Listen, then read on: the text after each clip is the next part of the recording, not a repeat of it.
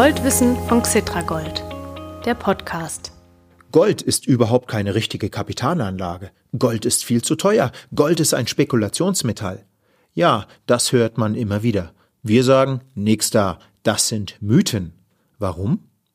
Darum geht's in dieser Folge des Goldwissen Podcasts von Cetra Gold. Im ersten Teil haben wir wieder einen Infotext für Sie und im zweiten Teil spreche ich mit Steffen Orben. Er ist einer der beiden Geschäftsführer von Xetra Gold. Ich bin Mario Müller-Dofel und ich wünsche Ihnen interessante Erkenntnisse, viel Spaß beim Zuhören und ein erfolgreiches Anlagejahr 2021.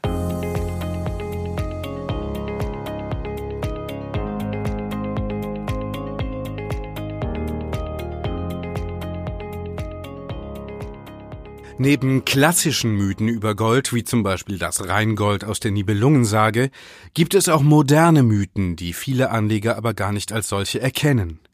Wir schauen uns die fünf meist verbreiteten Goldmythen mal genauer an und bewerten ihre Relevanz für Anleger.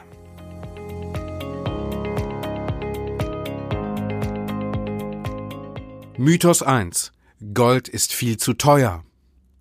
Der Goldpreis ist in den vergangenen fünf Jahren um 57 Prozent gestiegen. Deshalb feiert derzeit ein Mythos ein Comeback, der in der Menschheitsgeschichte immer wieder auftaucht. Gold ist überteuert, überbewertet.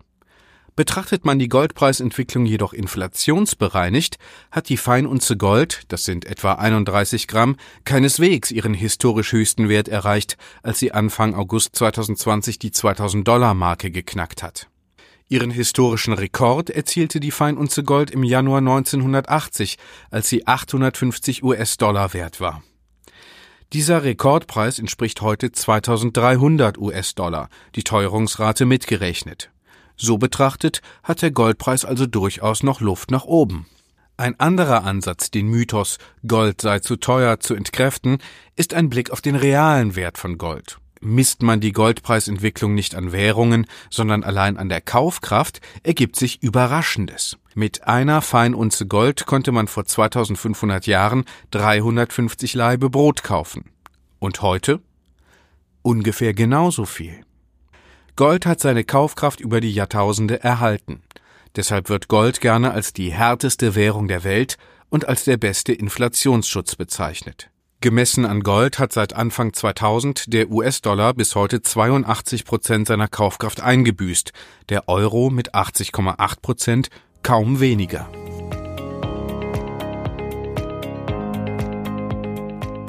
Mythos 2 Gold wird nicht verzinst und trägt nicht zur Portfolio-Performance bei.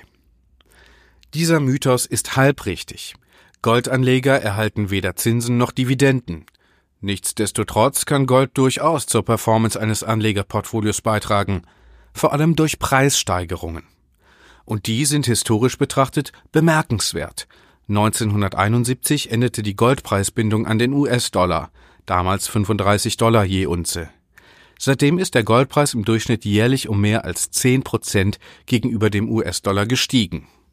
Auch gut für die Performance – mit dem Edelmetall erzielte Gewinne unterliegen bei Beachtung der Mindesthaltedauer von einem Jahr nicht der 25-prozentigen Abgeltungssteuer, die für die meisten üblichen Investitions- und Sparformen anfällt.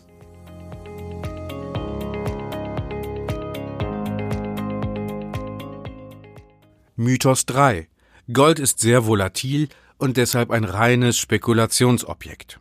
Verschiedene Studien belegen, dass Gold in jedes gut diversifizierte Portfolio gehört, da bereits eine Beimischung von 5% Gold durchaus auch außerhalb von Krisen portfoliostabilisierend wirken kann. Gold als langfristige Anlage ist also das genaue Gegenteil eines Spekulationsobjekts.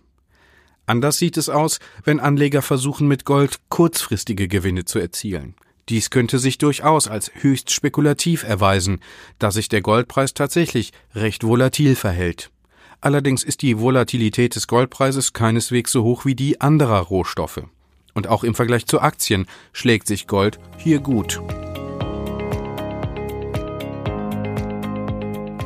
Mythos 4 Gold spielt heute in der Finanzbranche keine Rolle mehr. Viele Anleger glauben, dass mit dem Ende des Goldstandards das Edelmetall in der weltweiten Finanzbranche seine Bedeutung eingebüßt hat. Das ist ein Irrtum. Auch nach 1971 haben Zentralbanken Goldbarren als Fremdwährungsreserven gebunkert und ihre Bestände bis heute auf weltweit 35.106 Tonnen ausgebaut. Aber auch als Investment ist Gold bis heute sehr beliebt. Zum Ende des dritten Quartals 2020 hielten institutionelle und private Anleger weltweit Gold-ETFs und ETCs im Wert von 235,4 Milliarden US-Dollar sowie weitere 222,1 Tonnen physisches Gold.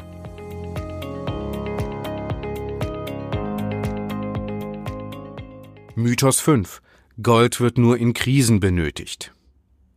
Klar, Gold glänzt in Krisenzeiten wie der weltweiten Finanzkrise 2008 und der Coronavirus-Pandemie 2020 am stärksten.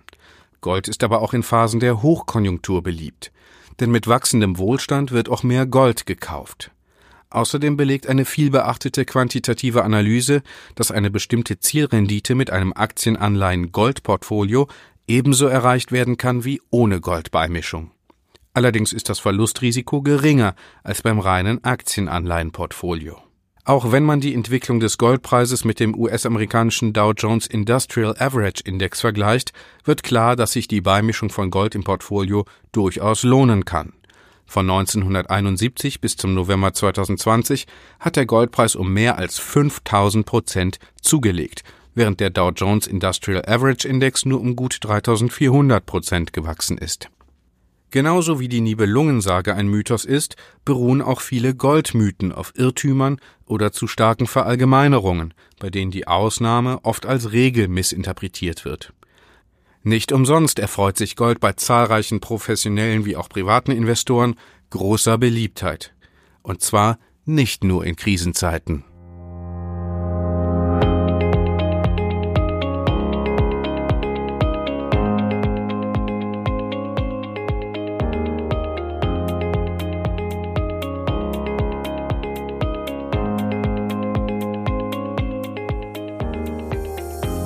Liebe Gold-Fans, liebe Gold-Skeptiker, liebe Gold-Schürfer. Ich freue mich sehr, dass Sie auch im neuen Jahr, im Jahr 2021, wieder den Goldwissen-Podcast von Xetra Gold anhören. In dieser Folge geht es um Goldmythen. Vielleicht haben Sie gerade eben schon den Infotext über fünf verbreitete Mythen gehört. Jetzt vertiefen wir das Ganze im Gespräch mit Steffen Orben. Steffen Orben ist seit der Geburt von Xetra Gold im Jahr 2007 Co-Geschäftsführer des Unternehmens und noch viel länger ist er im Rohstoff- und Edelmetallhandel aktiv, genauer gesagt seit 1992, also seit fast 30 Jahren. Ich bin Mario Müller-Dofel vom Xetra Gold Podcast Team und los geht's. Super, dass Sie da sind, Herr Orben. Guten Tag, Herr Müller-Dofel. Herr Orben, der Goldpreis der ist seit dem Jahr oder im Jahr 2020 an der Börse um rund 20 Prozent gestiegen. Seit 2010 ist er um 70 Prozent gestiegen und seit dem Jahr 2000, also in den vergangenen 20 Jahren, sogar um 650 Prozent. Sagen Sie, ist Gold inzwischen nicht viel zu teuer oder ist das ein Mythos? Naja, ein Mythos ist ja eine überlieferte Geschichte beziehungsweise Erzählung. Der aktuelle Goldpreis ist aber eine Tatsache. Die Tatsache, dass genau zu diesem Preis es einen Marktteilnehmer gibt, der Gold kaufen möchte und einen Marktteilnehmer, der sein Gold verkaufen möchte. Und daran sieht man, wie ein Auktionsmarkt funktioniert. Beide Marktteilnehmer haben eine Einschätzung über den zukünftigen Wert von Gold getroffen. Eine Einschätzung, die begründet oder unbegründet oder mehr oder weniger begründet sein kann. Der Käufer hat die Einschätzung getroffen, dass der zukünftige Wert höher ist als der aktuelle Preis. Deshalb kauft er ihn, um ihn vielleicht später zu diesem höheren Preis zu verkaufen. Und der Verkäufer hat genau die andere Einschätzung getroffen. Und somit sieht man, dass Gold zu diesem Preis genau richtig gepreist ist und Angebot und Nachfrage sich ausgleichen. Naja, Sie weisen äh, äh, mich ja jetzt gerade darauf hin, dass das die pure Realität ist. Das sehe ich auch ein. Aber dennoch, ich höre andauernd, Mensch, Gold ist viel zu teuer, ist schon so stark gestiegen, fällt bald. Wie sehen Sie es denn für die Zukunft? An der Börse wird ja die Zukunft gehandelt. Glauben Sie, dass der Goldpreis noch weiter steigen kann, vielleicht sogar auf drei, vier oder 5.000 Dollar? Ich stimme Ihnen zu. Es gibt natürlich schon einige Analysten, die einen Goldpreis von 3000 US-Dollar pro Feinunze prognostizieren. Mhm. Aber betrachten wir jetzt mal die Zusammensetzung. Auf der einen Seite das Metall Gold, äh, eine, eine Feinunze, 31 Gramm, ja. ist jetzt nur mal eine Menge eines Metalls. Mhm. Und äh, dieses Metall kann äh, gefördert werden durch äh, Förderung aus der Erde, also ganz normal durch Minenförderung oder Recycling. Beide Herstellungsmethoden äh, kosten Geld. Also wissen wir ungefähr, was die Herstellungskosten von Gold sind, mhm. ob recycelt oder gefördert. Und die Anbieter wären sicherlich bereit, zu diesem Preis oder vielleicht auch etwas höher mit einer Gewinnmarge Gold zu verkaufen. Ja. Auf der anderen Seite haben wir natürlich die Einheit Geld, die wir gegen dieses Metall tauschen möchten. Und Sie haben den Goldpreis in US-Dollar angesprochen. Also konzentrieren wir uns jetzt mal auf den Dollar. Der Dollar wird geschaffen von der Federal Reserve Bank in den USA. Ja.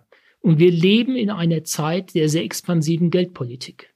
Wir leben in einer Zeit, wo das Geldmengenwachstum aller Zentralnotenbanken äh, sehr stark zunimmt. Mhm. Und somit kann man schon den begründeten Sch Schluss treffen, dass die Wahrscheinlichkeit sehr viel höher ist, dass man in der Zukunft mehr Einheiten Geld aufwenden muss, um eine Einheit Gold zu kaufen, als es andersrum der Fall sein wird. Ja.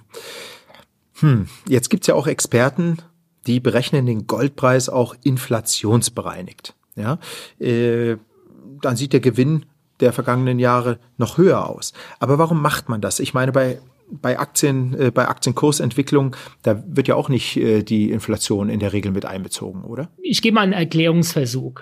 Was ist Inflation? Also die Zentralnotenbanken definieren Inflation ja eigentlich als Anstieg der Konsumgüterpreise. Und jetzt nehmen wir mal ein Unternehmen, ein Nahrungsmittelhersteller, der Konsumgüter herstellt. Der aktuelle Kurs dieser Aktie ähm, kann man bestimmen aufgrund von Cashflow-Berechnungen. Also ne, die Aktienanalysten werden wissen, was ich meine, oder ermittelt den Buchwert des Unternehmens. Aber den aktuellen Buchwert dieses Unternehmens zu ermitteln, da guckt man natürlich drauf, was kosten diese Fabriken heute zu bauen und nicht, was hat es damals gekostet vor 1990, mhm. um die Fabriken zu bauen. Man guckt auch auf die Bestände des Unternehmens und würde sagen, was sind die Bestände heute wert und nicht, was waren sie wert, wie die Bestände gekauft wurden. Mhm. Und man würde auch nicht nachschauen, was haben Nudeln 1990 gekostet oder das Glas Nutella 1990, um eine Cashflow-Berechnung für die Zukunft zu machen.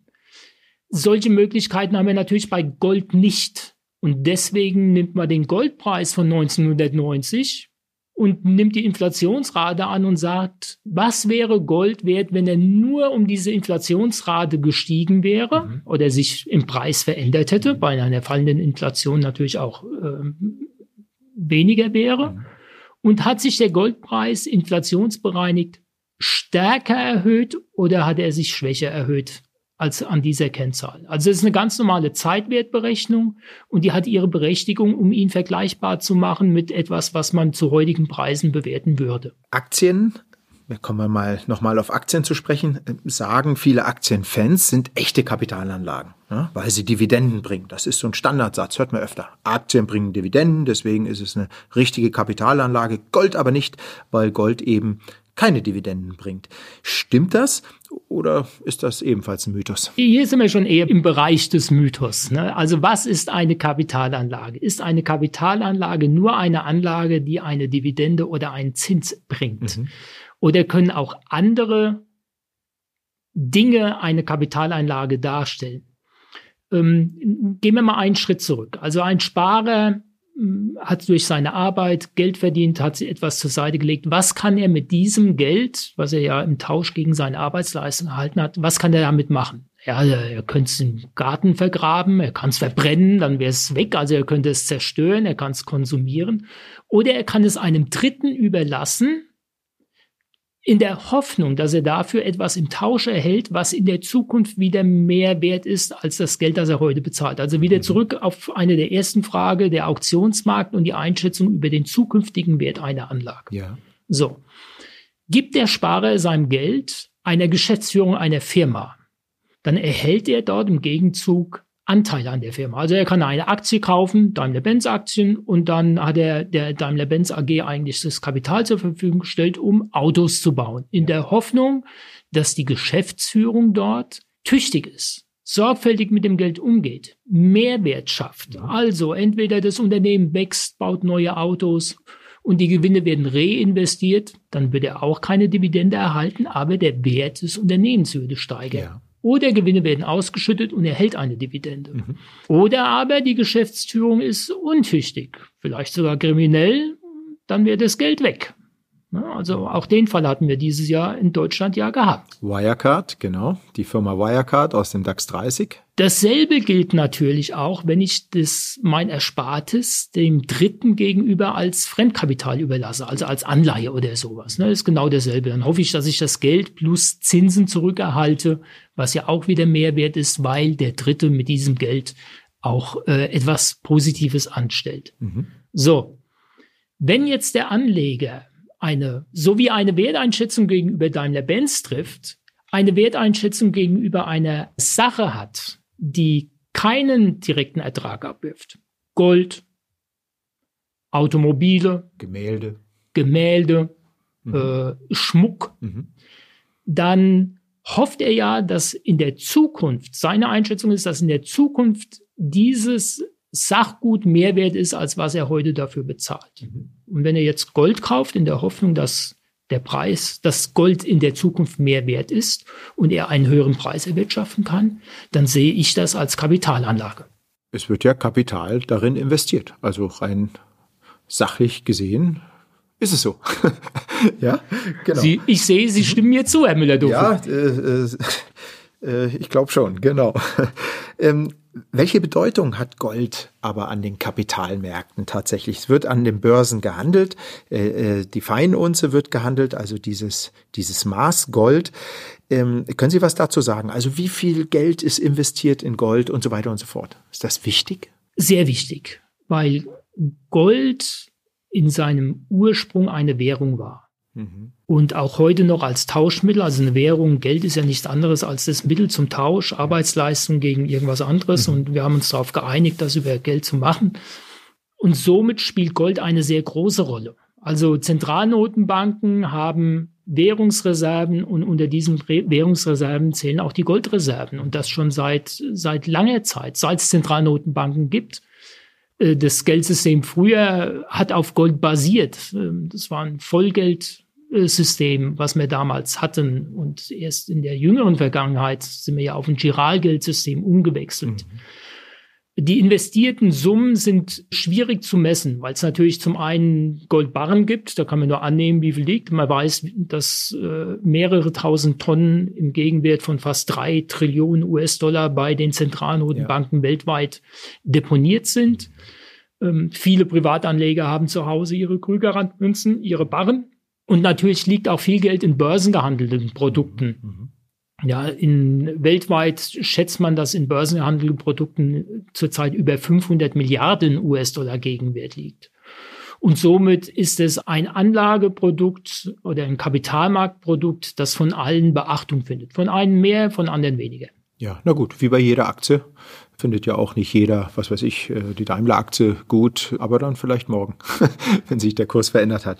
Gut, äh, Sie haben gerade gesprochen von Anlageprodukten in Gold. Cetra Gold ist so ein Anlageprodukt, ist ein ETC. Da haben wir in der vergangenen Folge äh, des Goldwissen Podcast drüber gesprochen. Können Sie uns kurz sagen, wie momentan der Stand bei Cetra Gold ist? Wie viel Geld ist momentan investiert? Und was glauben Sie, wie es so weitergeht? Ja, im Moment liegen in dem Tresor hier in Deutschland knapp 220 Tonnen. Und das entspricht am Gegenwert zum aktuellen Goldpreis von fast 10,7 Milliarden Euro. Mhm. Insgesamt glaube ich, dass Investments in Gold weiterhin gefragt sein werden, genauso wie man aber auch weiterhin in Aktien investiert sein sollte. Und einfach, das gehört zum, zum gut gebauten Portfolio dazu. Ja, Herr Orben, jetzt muss ich mal noch eine Frage stellen, die mir wirklich gerade jetzt einfällt. Ähm, jetzt haben wir die fünfte Folge vom Goldwissen Podcast und ich höre immer mal wieder was über den Tresor hier in Deutschland, wo das Cetra Gold Gold deponiert ist. Aber niemand will mir sagen, wo der ist. Sie sicher auch nicht, da will ich gar nicht drauf hinaus. Aber können Sie mir mal so ein bisschen beschreiben, wie sieht so ein Tresor eigentlich aus? Steht da die Armee ringsrum oder fällt der gar nicht auf? Wie geht denn sowas? Wie, wie versteckt Cetra Gold das Gold seiner Kunden, seiner Anleger? Ich hatte die Möglichkeit, einmal im Tresor zu sein. Äh, ist natürlich ein Hochsicherheitstresor. Da werden ja nicht nur die Vermögensgegenstände unserer Firma verwahrt, also das Gold, sondern ja. natürlich auch noch äh, andere Vermögensgegenstände wie Wertpapiere. Also das ist ein Industrietresor. Das ist auch in dem Sinne ein Industriegebäude. Das ist nicht gebaut für Publikumsverkehr. Also von außen wird man sicherlich erkennen, dass da erhöhte Sicherheitsmaßnahmen sind gegenüber der einer Schreinerei oder mhm, einer, mhm. eines, äh, eines Automobilhändlers. Auf der anderen Seite glaube ich, dass aber die Datensender, die ja hier im Internet-Hub Knotenpunkt Frankfurt sind, genauso gut gesichert sind. Also ich glaube, äußerlich würde keiner den Unterschied erkennen zwischen, ist das jetzt der Tresor der benutzt wird, um Gold einzulagern, oder ist das jetzt ein, ein Hochsicherheits-Internet-Datenpunkt? Mhm. Ja. Mhm. Aber die Anleger können sich sicher sein, da kommt keiner ran. Die Sicherheitsexperten überprüfen die Funktionsweise des Tresors regelmäßig und äh, sind weiterhin davon überzeugt, dass das ein Hochsicherheitstresor auch ist. Gut, äh, das ist doch sehr beruhigend äh, zu hören für alle Cetra Goldanleger. Äh, vielen Dank äh, auch für diesen kleinen Exkurs. Herr Orben. Ähm, kommen wir wieder zum, zum Anlageprodukt äh, Gold. Ich will mal noch eine Sache sagen, wo andere wieder sagen, das ist ein Mythos, aber es gibt Experten, die sagen, Gold ist nur ein Krisengut, danach können Sie das vergessen. Wie sehen Sie das? Tja, wenn, wenn man immer genau wüsste, wann die Krise kommt, wann die Krise vorbei ist, wann Finanzmärkte reagieren, also wann der Abverkauf stattfindet, wann der Tiefpunkt erreicht ist, dann könnte man natürlich schon immer das spielen. Ne? Also man findet den Tiefpunkt im Gold und kauft am Tiefpunkt, dann verkauft am Höchstpunkt und dann, wenn man weiß, dass die Aktien drehen, dann kauft man am Tiefspunkt die Aktie, die dann in der Zukunft am besten laufen wird, sowas wie Tesla vielleicht, um diese dann am Höchstpunkt zu verkaufen. Leider bin ich kein Hellseher. Ich kenne auch keinen, der das jemals nachhaltig geschafft hat. Ich sehe Gold eher als Versicherung. Mhm. Und genauso wenig wie ich weiß, wann ich krank werde oder wann ich vielleicht einen Auto- oder Verkehrsunfall haben möchte, brauche ich die Versicherung, wenn der Schadensfall eintritt. Und wenn der Schadensfall eintritt, dann wird mir aber die Versicherung die Versicherung nicht mehr verkaufen. Also dann ist es meistens etwas zu spät. Also muss ich vorher aktiv werden, mir eine Versicherung zulegen. Ich muss vorher aktiv werden, mir etwas Gold ins Portfolio reinlegen, dass wenn der Schadensfall eintritt, dann sicherlich auch dann die Performance die dann auch eintritt. Ne? Auf der anderen Seite weiß ich auch nie, wann es vorbei ist. Also wenn ich krank, wenn meine Krankheit vorbei wäre, würde ich dann die Versicherung kündigen, weil ich dann weiß, dass ich vielleicht die nächsten Monate nicht mhm. mehr krank bin. Natürlich auch nicht. Ne? Man, man, lässt die Versicherung einfach weiterlaufen. Mhm. Und ich glaube, das ist ein guter Ansatzpunkt für jeden Anleger, dass er einfach sagt, naja, fünf bis zehn Prozent Allokation in Gold ist gut dann kaufe ich mir das Gold in der Allokation auch. Und ich gucke nur drauf, habe ich die Allokationsgrößen noch oder, oder muss das irgendwie adjustiert werden? Mhm. Und das langt, wenn man das einmal im Vierteljahr macht. Mhm. Und nicht auf den Preis schaut, sondern einfach sagt, oh, mein Aktienportfolio hat sehr stark an Wert gewonnen, meine Anteil an Gold ist etwas zu gering geworden, dann verkauft man vielleicht ein bisschen Aktien und kauft etwas Gold mhm. nach oder umgekehrt. Ja, und das Gold, ein, ein wichtiger Bestandteil jedes gut diversifizierten Portfolios ist, das äh, ist ja hinreichend äh, bewiesen. Da sind sich, glaube ich, auch alle Experten einig. Dennoch, Gold polarisiert an der Börse. Ne? Manche sagen, das ist doch nichts, manche sagen, das ist alles. Warum polarisiert Gold so? Vielleicht liegt es an der akademischen Ausbildung. Sie hatten ja schon erwähnt, ich habe meine Karriere 1992 angefangen, nach dem, nach dem Studium in Betriebswirtschaftslehre und meinen Abschluss als Diplomkaufmann. Also ich bin ein Kind meiner Zeit und weiß, dass damals Gold in der wissenschaftlichen Ausbildung keine Rolle gespielt hat. Mhm. Wir haben uns nur Aktien und Anleihen angeschaut. Mhm. Und somit hat man dann auch über all die Zeit keinen Zugang gehabt. Also auch das Thema Gold, auch für mich persönlich, kam erst zu einem späteren Zeitpunkt, mhm. Äh, wo ich schon ein paar Jahre im Devisen- und Rohstoffhandel gearbeitet habe. Das zweite kann natürlich einfach sein, dass es äh, ein bisschen historisch bedingt ist. Ich weiß nicht, äh, ob Sie sich noch daran erinnern, wie die Börse am Börsenplatz hier aufgebaut ist. Nein, das weiß ich nicht. Der große Börsensaal, das war der Aktienhandel. Mhm. Und obwohl der Aktienhandel volumenmäßig am geringsten war, hat er den schönsten Saal gekriegt. Ja. Ganz vorne, ne, prominent, auch immer in der Tagesschau zu sehen. Die Tafel mit den ratternden Blättern wurde digital nachgebaut mhm. und ist auch heute noch jeden Tag in den, in den Hauptnachrichten zu sehen. Dann ging es eine kleine Treppe hoch und da war der Handel für die Anleihehändler. Mhm. Und obwohl der Anleihemarkt viel größer ist als der Aktienmarkt, waren die ein bisschen im Hintergrund. Ne?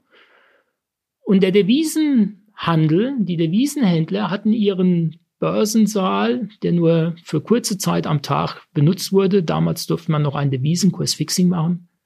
Ganz hinten. Das war ein ganz kleiner Raum, da saßen ein paar Händler rum, einmal am Tag und, und das war's. Und Gold war früher eine Währung, also eine Devise und wird auch heute noch wie eine Devise gehandelt. Mhm. Aber da der Goldstandard irgendwann aufgehoben wurde, gab es im, im offiziellen Devisenhandel nur noch der Austausch zwischen damals Deutschmark, gegen die anderen Währungen, Schweizer Franken, Pfund, Yen und so weiter. Und somit ist das Gold aus dem Börsenpaket komplett verschwunden. Es gab Aktien, Anleihen und die neuen Devisen. Sie haben gerade das Wort Goldstandard genannt. Können Sie uns mal erklären, was das ist? Man hört das ja immer wieder in Zusammenhang mit Gold, aber das gibt es doch gar nicht mehr, oder? Ja, der Goldstandard ist eine Währungsordnung. So, also heutzutage leben wir in einer Ordnung des Chiralgeldes. Die Zentralnotenbanken haben das Mandat, Chiralgeld, also Euro, US-Dollar, britische Pfund, Schweizer Franken zu schöpfen. Gilt immer, das Chiralgeldschöpfung kann man nachlesen, wie das funktioniert. Ähm, der eine gibt Anleihen raus, werden aufgekauft ähm, und so weiter. Ähm, mit Hilfe der Banken natürlich. Ne? Also ganz früher gab's Goldmünzen. Das war die, die Währungseinheit. Mhm. Das war das Geld, was man hatte. So, und irgendwann war das natürlich sehr, sehr mühsam, Taschen voller Gold mit sich rumzuschleppen. Also Verlustrisiko, Überfälle, sehr unhandlich. Und im 17. Jahrhundert kamen also die ersten Banken auf, die Folgendes gesagt haben. Wir lagern die Goldmünzen ein und wir drucken Banknoten dagegen. Also diese Banknote war dann eigentlich wie ein Lieferschein. Ich darf zu dieser Bank gehen und jederzeit dieses Stück bedruckte Papier eintauschen gegen Gold, gegen eine Goldmünze mit einer Prägung, so dass ich weiß, dass diese Goldmünze einen gewissen Qualitätsstandard erfüllt. Ne? Heute Krügerrand, Maple Leaf, was es auch damals, Golddukaten, Vrenlis, was es damals gab. Und somit war das eine Vollgelddeckung. Ja? Und das ist der Goldstandard, so wie er doch schon mehrere hundert Jahre dann existiert hatte. Ja, aber dann war er irgendwann vorbei. In welchem Jahr war es? 1971? Ne? Äh, äh, seither gibt es keinen Goldstandard mehr in, in der Währungswelt. Was hatte das für Folgen? Ja, Sie sprechen den Goldstandard in den USA an, 1970. Also bis 1970. 70. 1970 oder der Historiker wird das Datum genauer wissen, mhm. also 1970, 71, hatte man das Recht bei der Federal Reserve Bank US-Dollar-Noten umzutauschen in physisches Gold. Mhm. Und damals war das Umtauschverhältnis, dass man, ich glaube, 35 Dollar-Noten, 1 Dollar-Noten, also 35 US-Dollar-Noten benötigte, um bei der Federal Reserve Bank eine Feinunze Gold zu erhalten. Also der Goldpreis war 35 Dollar 35 pro 35 Dollar. Und heute stehen wir bei 2000 fast, oder? Ja, bei 1850. Mhm. Dann hat aber die Federal Reserve Bank festgestellt, dass das Drucken dieser Dollarnoten ähm, doch ein bisschen, das hat auf einmal nicht mehr gepasst, sagen wir mal so. Es war ein bisschen zu viel gedruckt worden. Also, wenn alle ausgegebenen Dollarnoten eingesammelt worden wären, um diese in Gold zu tauschen, wären die Goldreserven aufgebraucht gewesen. Vielleicht hätte sogar ein bisschen was gefehlt. Also es war Charles de Gaulle, der im Auftrag oder der die Banque de France damals beauftragt hatte, doch die Währungsreserven von äh, Dollarnoten in Gold tauschen zu wollen. Und Damals haben die USA dann dieses Tauschverhältnis aufgekündigt. Die haben den, diesen festen Preis mhm. einfach ausgesetzt. Mhm. Und was dann passiert ist, kann man sich vorstellen, wie bei jedem Wirtschaftsgut, dessen Preis festgelegt wurde und der auf einmal den freien Marktkräften unterliegt, kam es zu einer Neubewertung dieses Gutes.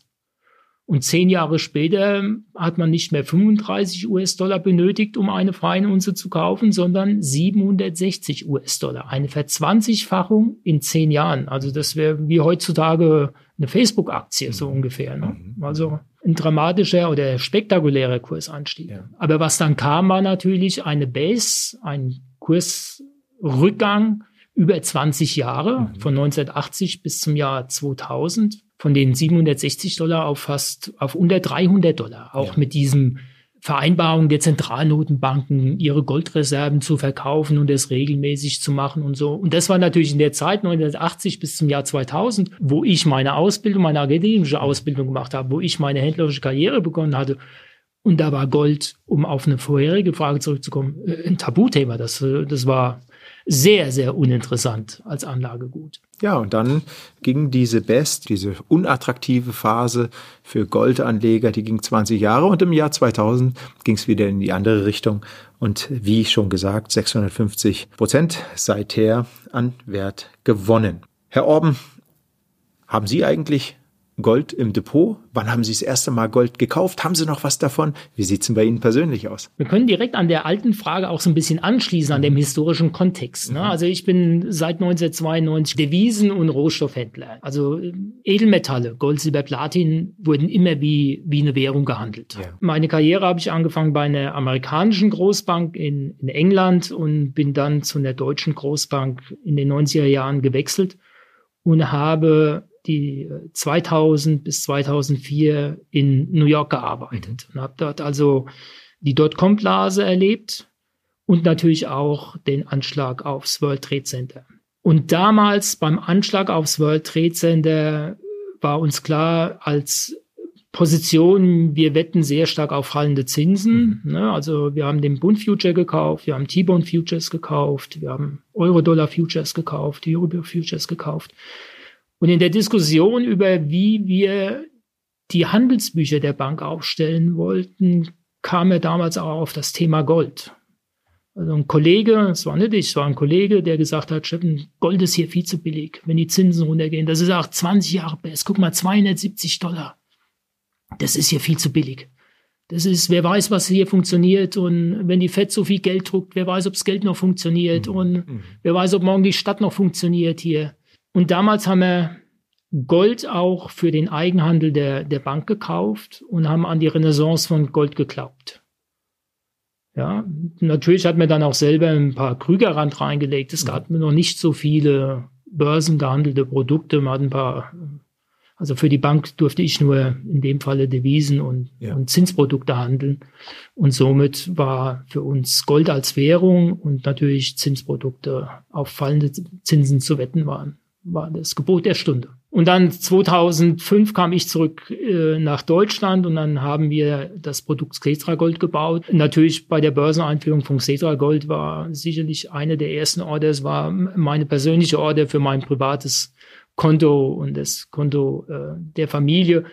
Und die Bestände, die ich damals im November 2007 zum Preis von 17,65 Euro gekauft habe, die liegen auch heute noch im Depot und wir haben schon über die Versicherung gesprochen. Ja. Die, die werden auch da liegen bleiben. Ja. So wie ich auch den Rest meines Lebens mit einer Kranken- und einer Haftpflicht und einer Unfallversicherung verbringen werde. Ja werden diese Goldbestände im Depot bleiben. Ja, Gold ist eine Kostbarkeit. Jedem, der es besitzt, erfüllt es alle Wünsche dieser Welt und verhilft den Seelen ins Paradies.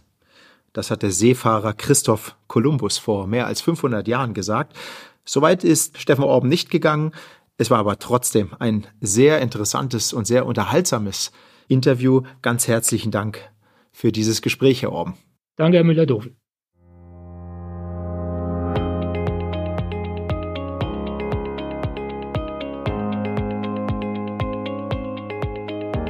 Und auch Ihnen, liebe Zuhörerinnen und Zuhörern, danke ich sehr.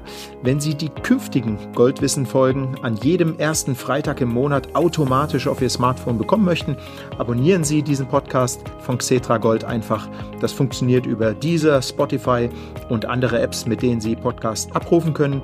Oder aber Sie hören uns im Internet unter www.cetra-gold.com und dort finden Sie alle bereits erschienenen Folgen unter dem Menüpunkt Gold News. Das scrollen Sie einfach ein bisschen runter und dann sind Sie bei dem Podcast. Also nochmals danke und bis zur nächsten Podcast-Folge. Bleiben Sie gesund. Ihr Mario Müller-Dofel.